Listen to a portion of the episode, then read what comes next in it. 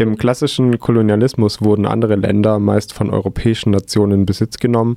Rohstoffe, die Infrastruktur sowie Arbeitskräfte wurden ausgebeutet. Es wurde eine globale Ordnung geschaffen, die bis heute nachhalt.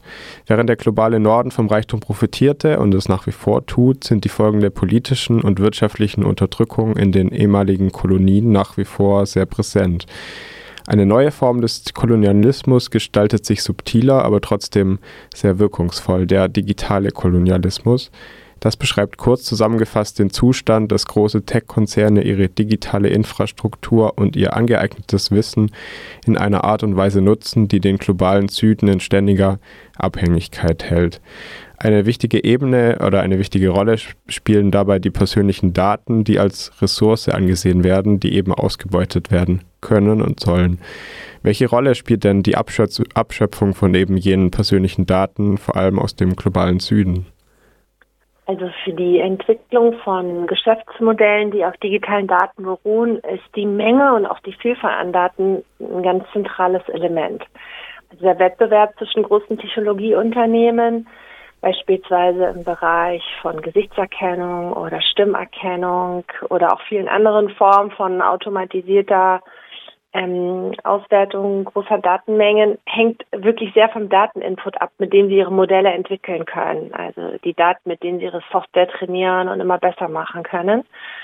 Und äh, vor diesem Hintergrund ist es für diese Unternehmen total wichtig, dass sie regelmäßig ähm, Zugriff auf Daten haben. Und da gibt es natürlich einen limitierenden Faktor, nämlich äh, Datenschutzgesetzgebung, Schutz von Freiheitsrechten von Nutzerinnen und Nutzern, von Bürgerinnen und Bürgern. Und vor diesem Hintergrund ist es im Prinzip ein ständiges Suchen ne, nach, nach neuen Datenquellen. Und äh, hier ist einer der äh, Aspekte, in denen digitaler Kolonialismus halt in den letzten Jahren sich äh, ganz stark gezeigt hat, nämlich dass eben Länder des globalen Südens häufig entweder nicht über ein Datenschutzrecht verfügen, das ihre Bürgerinnen und Bürger effektiv schützt vor äh, Überwachung beziehungsweise eben äh, Datensammlung, sondern also entweder gar keine Gesetzgebung hat oder diese einfach nicht implementiert wird. Äh, das ist in einem Land wie Deutschland schon ein Problem und dann stellen sich vor äh, andere Länder des globalen Südens und äh, das äh, ein Aspekt, bei dem die Entwicklung von innovativer Software und Modellen ganz äh, grundlegend darauf beruht, dass Freiheitsrechte und auch Datenschutz und Privacy, also Schutz von Privatheit, äh, regelmäßig unterlaufen wird. Gibt es denn noch andere ja, Ebenen des digitalen Kolonialismus ähm, über die Ebene des Datenabschöpfens hinaus?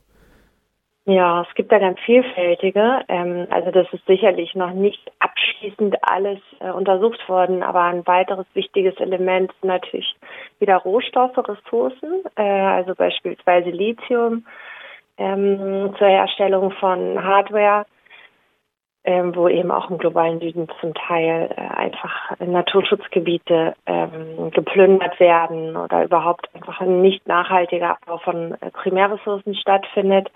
Äh, Ähnliches gilt für Arbeitskraft. Also es ist ja schon mittlerweile bekannt, dass äh, ganz viel der Arbeit, die Technologiekonzerne brauchen, eben, also sei es jetzt irgendwie die Kontrolle von Inhalten in sozialen Netzwerken, das wird häufig in den globalen Süden ausgelagert, ähm, aber auch äh, ganz viel Arbeit im Prinzip zur Herstellung von Hardware auch eigentlich ganz ähnlich wie in anderen Industrien eben in Länder verlagert wird, wo Arbeitnehmerrechte nicht respektiert werden, wo unwürdige Löhne gezahlt werden, keine soziale Absicherung gibt.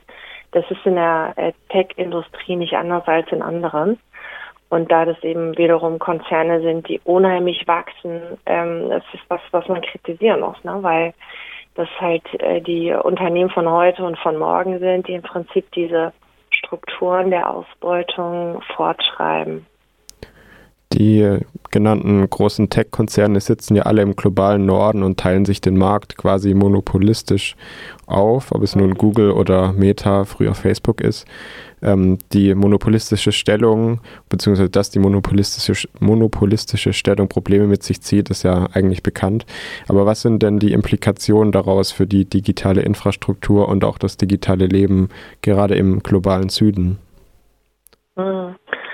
Ja, also diese Abhängigkeiten, äh, die Sie gerade beschrieben haben, die sind natürlich ähm, wirksam auf ganz unterschiedlichen Ebenen. Ne? Also das eine ist tatsächlich, dass äh, die Regierungen im globalen Süden eben in einer ganz schwierigen Situation sind, wenn sie Software einkaufen von äh, Technologiekonzernen. Also im Prinzip, äh, auch das ist nicht nur im globalen Süden äh, der Fall, aber hier insbesondere äh, dass sie unheimlich teure Preise im Prinzip zahlen müssen für die Software, die sie einsetzen, um ihr Land zu verwalten, um das mal ganz äh, simpel zu besprechen, dass wiederum sie auch ähm, ganz wenig Möglichkeiten sehen oder diese nicht wahrnehmen, um ihre Bevölkerungen zu schützen, indem sie beispielsweise also rein theoretisch ist es ja möglich, dass man einen gesetzgeberischen Rahmen schafft und den auch durchsetzt und dadurch die Märkte ein Stück weit reguliert und auch Konsumentinnen und Konsumenten schützt. Ne? Also so wird es die Europäische Union mit ihrer Gesetzgebung im Bereich des Datenschutzes und des äh, Konsumentenschutzes in den letzten Jahren gemacht hat, um so ein Stück weit da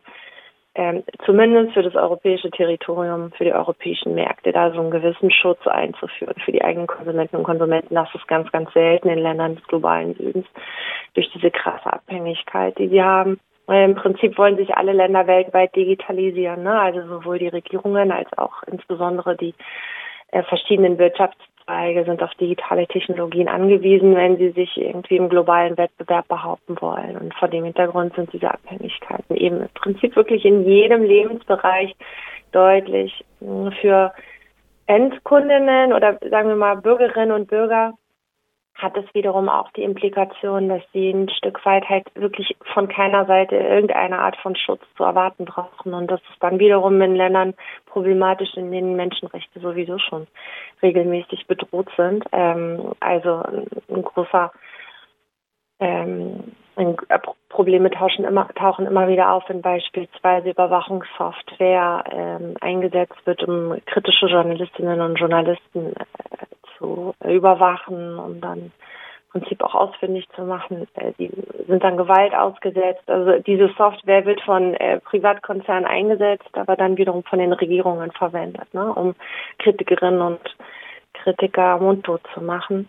Ähm, das ist ein Problem. Dann haben wir das ganze Problem äh, der äh, Müllentsorgung ein Stück weit, also dass die Territorien des globalen Südens auch ein bisschen als die Müllhalde des globalen Nordens anzusehen sind und das sieht natürlich in der Lebensrealität der Menschen. Ähm, also hier sieht das keiner und dort äh, sind das äh, wirklich äh, Realitäten. Ne? Also dass dort dann wieder ganz Elektroschrott äh, abgeladen wird und ähm, ja, das um einige Beispiele zu nennen, wo und wie äh, sich das dann tatsächlich auch materialisiert. Jetzt ist es ja so, dass der ja, klassische Kolonialismus zumindest einigermaßen im öffentlichen Diskurs angekommen ist. Ähm, ja, wenn es zum Beispiel um die Rückgabe von Raubkunst an die ehemaligen Kolonien geht oder wenn es um das fortwährende Erbe des Kolonialismus in unserer heutigen Gesellschaft geht. Beim digitalen Kolonialismus ist es da anders. Das spielt im öffentlichen Diskurs, zumindest soweit ich das mitbekommen habe, eine ja sehr geringe Rolle. Warum ist das so? Eine sehr interessante Frage, auf die es sicherlich viele Antworten gibt. Und ich versuche jetzt nochmal hier so ein paar Erklärungsansätze. Es gibt sicherlich noch andere, aber ein Faktor ist möglicherweise, dass ähm, digitale Technologien für viele von uns eigentlich erstmal positiv konnotiert sind, ne? weil sie ähm, uns äh, einen Komfort bieten im Alltag.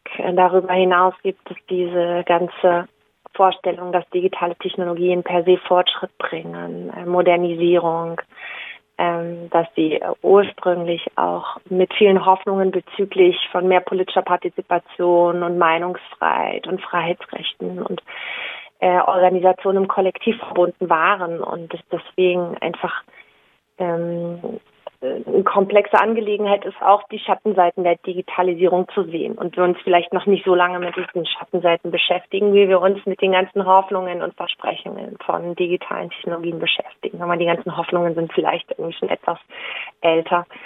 Ähm, darüber hinaus ist es auch so, dass natürlich einen ganzen Diskurs der Legitimierung von Ausbeutung und ähm, Gewalt gibt. Also das war äh, jede Etappe der äh, Kolonialisierung war immer mit solchen Diskursen verbunden und die haben wir jetzt auch. Ne? Also Im Prinzip ist es, äh, wie ich eben schon sagte, das Narrativ irgendwie, dass digitale Technologien Modernität bringen. Dann ist es wirklich auch sehr, sehr verbreitet im ganzen humanitären Diskurs. Also digitale Konzerne und auch internationale Organisationen, die Digitalisierung pushen, verkaufen das im Prinzip, äh, und das ist eben nur teilweise richtig, als ein Element des Fortschritts, der Nachhaltigkeit, der sozialen äh, Teilhabe im Bildungsbereich, in der öffentlichen Verwaltung, in der Wirtschaftsförderung wird Digitalisierung eigentlich immer als was sehr, sehr Positives geframed. Und ähm, das äh, vertuscht ein Stück weit die tatsächlichen Arbeitsbedingungen und die tatsächliche Ausbeutung von Ressourcen und Arbeitskraft und äh, äh, personenbezogenen Daten. Und nicht zuletzt, denke ich, ist es äh, auch so, dass äh, öffentliche Medien eben äh, immer stärker über die digitalen Plattformen selber äh, verbreitet werden und das deswegen für Kritikerinnen und Kritiker gar nicht so leicht ist, hier Gehör zu finden. Ne? Also durch die sozialen Medien haben wir alle eine Stimme bekommen, aber das bedeutet auch, dass Einzelstimmen sehr, sehr viel schwerer irgendwie Gehör finden und entsprechend der ganze Widerstand, den es auch gibt gegen äh, digitalen Kolonialismus oder gegen bestimmte Formen der Überwachung und Digitalisierung in den äh, Territorien des globalen Südens häufig äh, einfach kaum Sichtbarkeit bekommen ähm, in, in, sozialen Medien und auch äh, insbesondere natürlich hier im globalen Norden.